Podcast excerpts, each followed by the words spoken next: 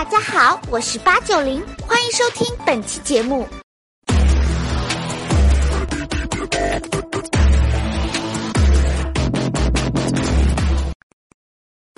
吴晓波发了一条信息：一日之计在于晨，您如何利用早起后的时间？我的早晨一般是四点四十五开始起床，然后非常迅速的处理完，大概五点到五点零五分开始坐到桌子前面开始写作。一般从五点正式开始写，写到七点半到八点钟之间，完成一篇稿件以后，我就出门上班。碎片化的时间呢，其实对人的这种整体时间管理的难度来讲是提升的。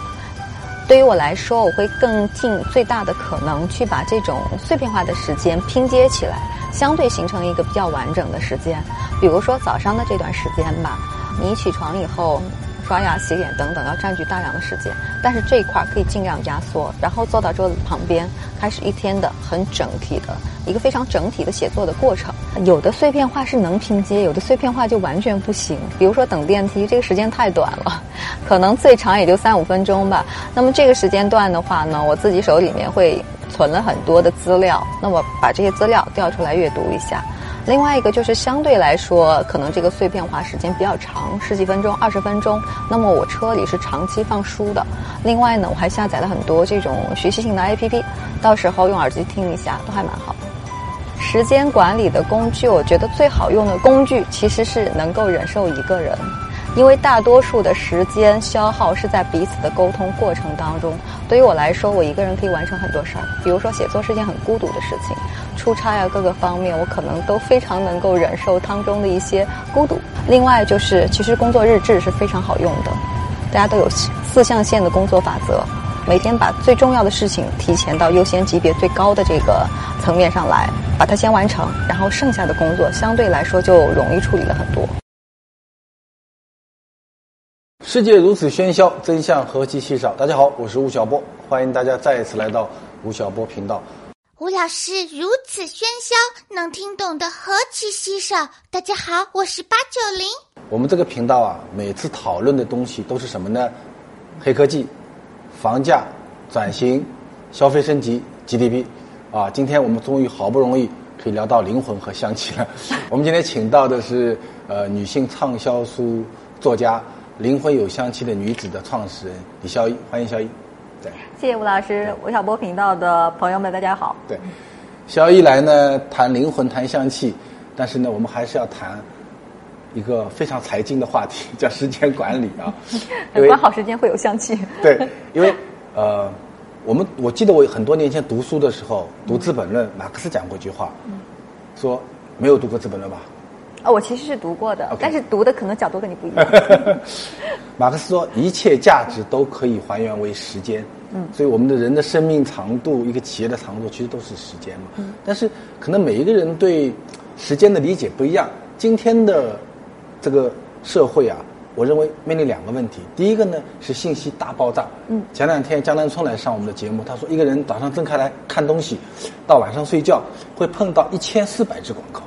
嗯然后呢，我看另外一个社会学家的讨论，他说，我们现在的人的一天相当于三国时候，就是现在看的那个那个军事联盟的很牛那些人一千天的时间，就我们所获得的信息量，好可怕。对的，我们现在比比诸葛亮啊、司马懿啊牛多，信息的获取量。但信息大爆炸的背后呢，就是无数种的焦虑。我们未必比当年的曹丕、曹植能够写更好的诗，获得更大的一种功业，你人生也未必比他们更从容。时间管理变成很大的一个焦虑的东西。然后呢，前段时间呢，网上有一个帖子，不知道你看了没有？是一个首富同学啊，王首富同学啊，是的，他的一天的时间表的安排。对对对对对，一天时间表二十四小时，跑了两个国家、三个城市，是的是的。N 多的会议开完以后，同学们都很放心，还好，但不是首富，不用他那么飞。然后呢？我有一个朋友，我记得几年前也是个八零后，是一个日本的财经作家，叫加藤加一。然后有一次他到杭州来，然后我就问他，我说你怎么管时间的？他跟我讲，他说我早上呢四点钟起床，起床以后呢跑步跑一个小时，跑完以后呢洗澡半个小时，五点半坐下来写文章，写到七点半两个小时把专栏写完，再看一个小时书，八点半出去见门。我听完我就吓了一跳，我说我八点半我才醒来好吧？我说四点钟我再做第三个梦，所以你看他就是那种日本人的。这种强迫和纪律性，其实今天讲到这儿呢，李孝一同学就那样的人，啊，我我只是有纪律性，我不强迫。是吗？嗯。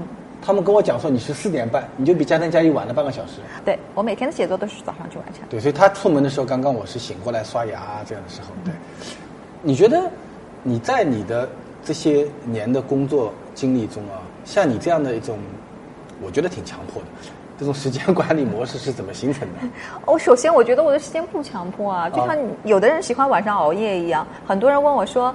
你们作家是不是晚上一直都在熬夜？我说我就是从来不熬夜的作家，所以呢，我的早晨就是时间的黄金期。啊，那个时候我精力最集中，没有任何的电话，也没有其他打扰，所以呢，这个时间我通常是用来处理一天当中最重要的这件事情。你觉得在时间管理上？呃，有什么窍门没有？因为我也是这样，我不知道你是不是这样。我我最近出去做一些社群活动，我估计每一次的跟这些书友会的同学们，他们大概都是八零后、九零后，都会问我一个问题：说吴老师，你看你一天干那么多的事情，啊，你看我现在一年我要写本书，要录这样五十多期的视频，两百两百七十一期的音频，对啊，还要还要管个自媒体，可能还要管打理公司的事儿，所以他怎么算，你一天时间都不够用。然后，那么他问我，那我呢？我我我觉得男生可能都是这样的，就是我们做时间管理呢，是是是一个大概率管理。比如说我一年要出本书，那这本书呢要在十月底之前交稿，那我剩下来呢之前就是我在一月份到十月份之间，我会无论怎么想办法，deadline 时间之前我一定要把它干掉。但是中间我不会变成说四点半起床，五点半起床，一个早上要写一千五百字。我男生可能大概都像我这样的一种管理方式。女生是不是有有不一样的方式？我其实呢听过一个特别有趣的跟时间管理有关系的一个男女差异的故事，是这样的。他说，一般情况下，在绝大多数人的心目当中，男生都比女生时间性要强。为什么呢？从原始社会开始的，原始社会的男人他的主要工作是狩猎。狩猎是怎么做的呢？是时间太阳就是最原始的表盘。每天早上出门的时候，太阳刚刚出来，好。太阳到中午的时候，他就知道我该回到我的洞里，或者说准备返程了，不然这个太阳就会逐渐落下去。落下去以后，野兽就会出来，就会把它吃掉。所以的话呢，男人的这种时间管理的。大局，还有这种嗯，对于时间的紧迫感是天生的。但是原始社会的时候，女人在干嘛呢？女人主要的生存的这种方式是采摘果实。采摘果实的过程当中，需要很多的信息交流。比如说，你知道东边那个山上有果子吗？你知道西边那个山上东西更好吗？他们对信息交流的依赖性比男人要强，所以他的时间观念没有男人那么强。是吗？对，而且他们的时间更加的琐碎和细碎。对。那现在是不是好像女生比男生会管理时间？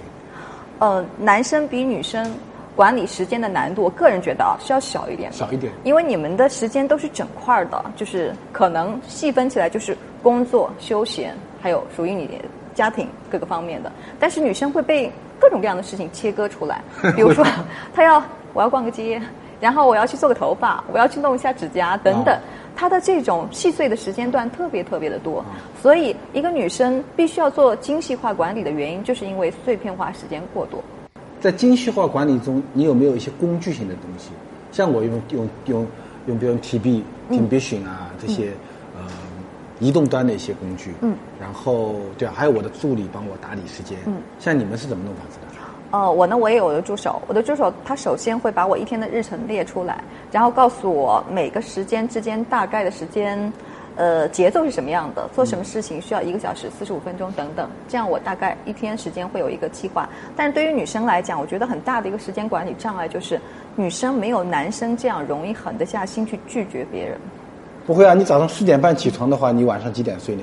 我十点半就睡了。十二点睡，你就我晚上十晚上十点半。十点半，但如果比如说有如果有个会要开，或者有一个有个 party 要参加，或者有一个很重要的人要见面，那怎么办呢？我没有任何重要的人是在晚上要见的，大家都是比较尊重这个生活习惯。但是绝大多数女生，坦率的说，做不到像我这样子这么狠心哦。啊，就是。很多情况下，他们的时间来源于外界给他的安排。嗯，会今天我有一个重要的会，就是要晚上十点钟、十点半钟开。男生可能会觉得，嗯，我可以拒绝，因为这是在我的原则范围之外。但是女生对于原则的坚持，先天性就比男生要弱一点。是不是还有一个区别是说，比如说我我出去，他们最多问我说：“吴老师，你怎么安排时间的？是吧？”我们来讲，女生出去，比如你跑出去，人家会问你说：“你怎么安排工作、家庭？”对这个问题，通常的标准模式是：你是怎样做到事业、家庭、自我巴拉巴拉多丰收的？对对对，嗯，对怎么回答呢？呃，我通常的回答就是，其实我没有能力去平衡，而且我也觉得一个女人没有必要去平衡那么多的事情，也不可能平衡。但是我可以做到不同的时间段有侧重点的选择。比如说，在我二十五岁之前，我的核心的工作选择选择就是工作，那我在这个方面花的时间精力可能会更多。嗯，如果我在二十五到三十岁那个时候我要结婚了，我会花很多时间去找男朋友啊。嗯，而且这个目标各个方面都会相对来说比较精准，耗费的时间比较大。那么三十到三十五岁之间，可能处于要小孩儿，这小孩儿还会很小，更多的时间。你那么理性的人，怎么会去写情感文章呢？啊，情感也需要理性的分析啊。其实，呃，我在想，人类的整个一个财经世界的变化，就是一个人和时间不断赛跑的一个过程嘛。就是因为信息不断的增加，然后呢，时间的丰富度和宽度就变得越来越大，然后人的注意力和时间就形成竞赛关系。那这个时候呢，就需要有一些工具能够帮助我们啊。最早可能可能比较出现了马车，啊，后来后来出现了火车，再后来出现了汽车，然后然后呢，这些工具把时间和距离的概念彻底给改变掉了。对，所以你看，其实人的自我的纪律性和工具给你提供的这种效率提高，使得我们今天你真的会用这些工具的话，我们的时间管理方面的效率就会大大的一个提高。我其实，在心里面没有去和时间赛跑的这种概念，只是呢，在我的心目当中，就是人的生命的长度是一定的，但是宽度可以延展。那在这种情况下，我只有相对来说争取到更多的时间，才能让我自己活得更加丰富的多彩。嗯，那么时间对于我来讲的话，我抢下这部分时间是希望更有静气。就是心里不是去仓皇的开始狂奔到下一个旅程当中去，我是希望我能够安静下来，能够争取到一个小时发呆的时间，或者说完整的阅读的时间。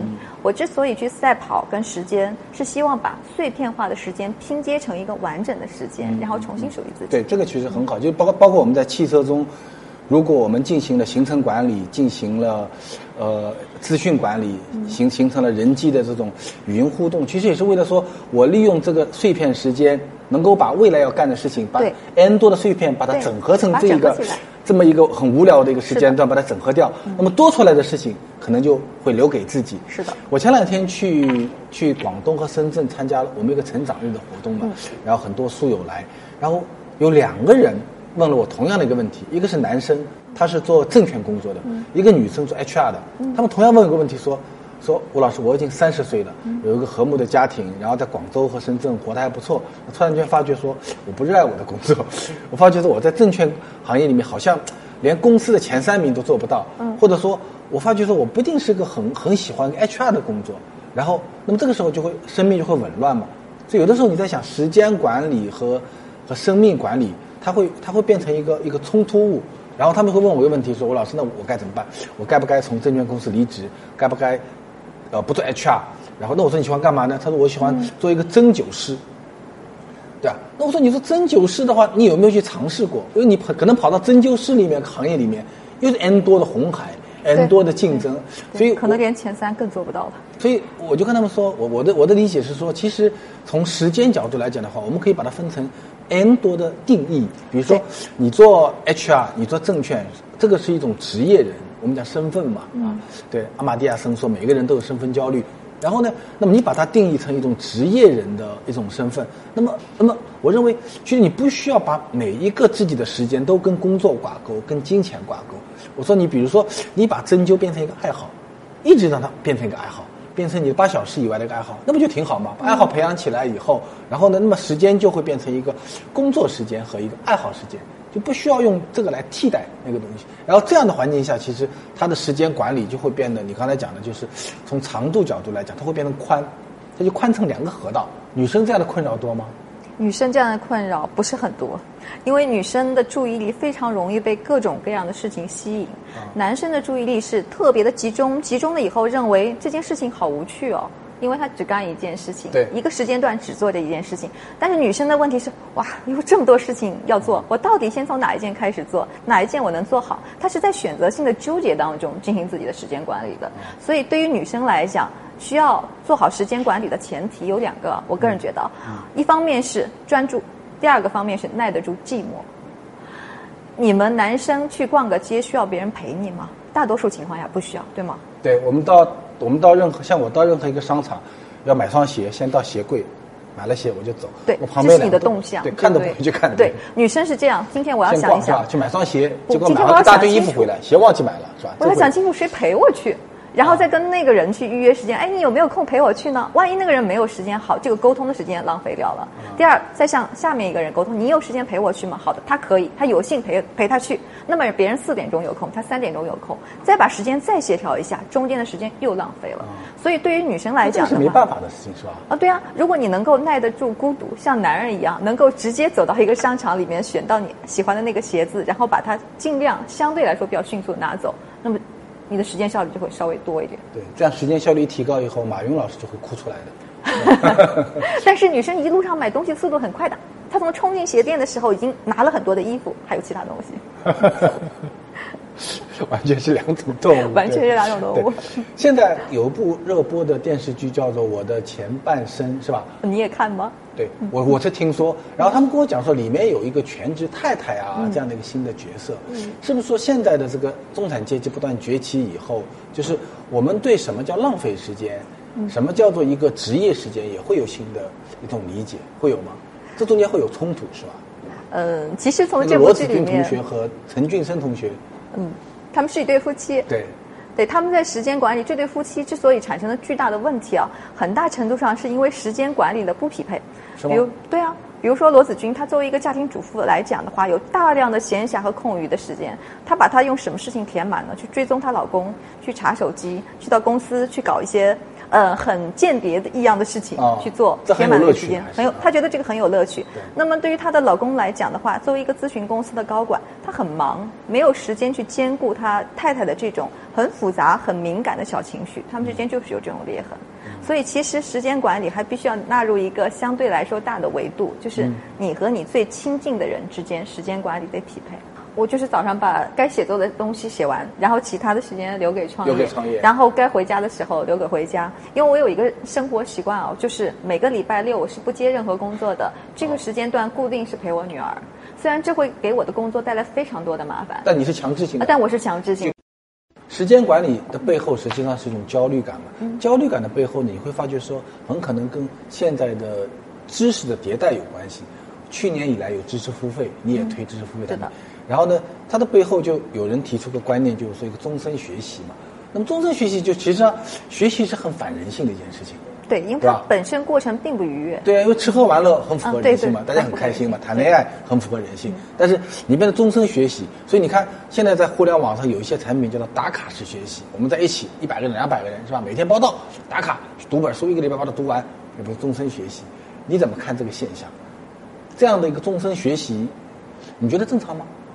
我觉得终身学习这件事情很正常，但是仪式感过强就不正常了。啊，比如说啊，如果学习就一定要有一个特别安静的环境，就一定要做到一个有着咖啡香，然后你要把书打开，慢悠悠的去学习的这种状态，我觉得现在社会是很难提供这样一个环境的。嗯。那么终身学习其实就和你的碎片化时间有关系，嗯。以及需要那种，我觉得很多人终身学习的人会非常用以治学，而不是学以致用。嗯，学以致用的点就是我学到的这些东西，我怎么把它整合用起来。但是这个面太宽泛了，有可能你今天看到的书，跟你未来所有的时间你都用不上。但是用以治学就不一样了。从逻辑上来讲的话，就是这个学习者目标很清晰，他很知道我最近这段时间，也许我要去学英语了，也许我要去学经济了。那么我就把跟与此相关的书籍和方法，还有这种能够看得到的学习资料，尽量都买回来，然后我把它研究透。这个用以治学其实更加的有效率。你讲的是叫输入式学习法，对就是我要去瑞士旅游了，然后我就之前先啃一批瑞士旅游的所有的资料，是吧？对我要到美国去了，那么提前三个月，我把英语的口语把它恶补一下，是嗯吧？比如我写财经时写到茶叶问题了，我就把茶叶的历史全部给它梳理一下。对，这其实还是一个很功利的一种学习方式。但问题是，很多人可能在他终身学习的前提下，他其实并没有啥的目的。很多年轻人，他都不知道喜喜欢什么东西。我觉得是有两个社问题，群里会有这个会有吗？呃，因为社群里会有这样两种声音。第一种就是觉得读书学习这件事情非常的云淡风轻，他觉得是一件很享受其中的事情，这是一点。第二点，持有这种观念的人，他还有一个现象就是，他发现自己看了书以后就白看了，啊就是没有任何的记忆点和这种。这我们也会，所以其实功利性的学习和这种规划性的不功利的学习是应该组合起来的。组合起来。对，如果你给现在的一些年轻人，我们社区中也有，估计你也有，就实际上像九五后啊这些人慢慢也跑到社会上来了嘛。然后刚刚开始工作的人，然后他告别了大学，大学时候其实是有纪律性的，上课啊、考试啊，然后就离离开大学以后进入社会这一年两年里面这部分人，你给他们有些什么建议？那我觉得，如果说有一些经验来讲的话，我想到我十几年前的时候跟陈丹青老师围绕看书这件事情，他当时就说：“少年乱翻书，嗯对说不要介意你当时看了什么，但是你的记忆力非常的充沛，对你的所有的知识储备会在未来某一个时间点特别的爆发。对，就是年轻时候，你所看到的任何一个资讯、知识点，都会像种子一样的种进你的心田。然后你可能用不到，那可能五年、十年、二十年后它会出来。然后呢，五年、二十年后你重新读这本书的时候，其实你的心境跟当年不一样，完全不一样然后会变成重新解读。就是书和人之间是一种是一种不断成长的过程。就是个书本身，你看上去它只有一百五十页，只有两百六十页，它是死在那儿的。但可能对一个二十岁的人、四十岁的人来讲，他的书理解是不一样是在成长，嗯，就是在成长。行为也一样，就是不要介意你今天做了什么，它有什么意义，它有什么用。尤其是刚走出校门那两年，尽量多的去尝试各种各样的可能性，然后可能从很广泛的兴趣当中，你会选择到真正你喜欢和适合的那个。其实我们今天所面临的这个世界是一个，呃，生命也许会越来越长，然后呢，信息会越来越多，但是时间的宽度是固定的，所以在这个时候，每个人都会产生很多的焦虑。我觉得肖一在很多时间管理上的自我约束能力，以及对很多新的科技工具的一个应用，其实对我们大家都有很多的启发。谢谢，谢谢肖一来参加我们的节目。谢谢吴老师对，嗯。